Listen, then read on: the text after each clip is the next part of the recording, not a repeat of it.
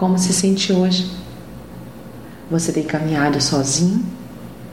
Ou tem caminhado entre amigos que te fazem sentir muito bem? Amigos que sabe que pode contar no momento de tribulação? Quem não gosta de estar entre amigos?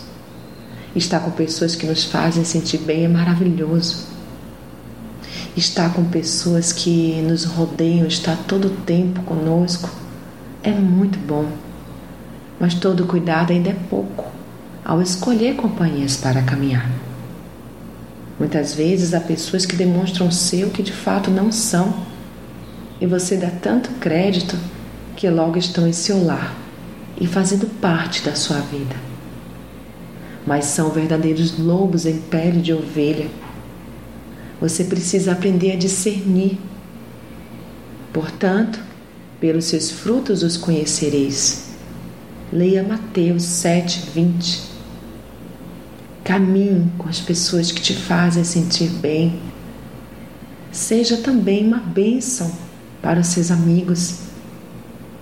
Mas lembre-se, não pode uma árvore má gerar bons frutos. Cuidado com quem você leva para dentro do seu lar. Cuidado com quem você leva para dentro da sua vida. Fique atento. Não pode uma árvore má dar bons frutos.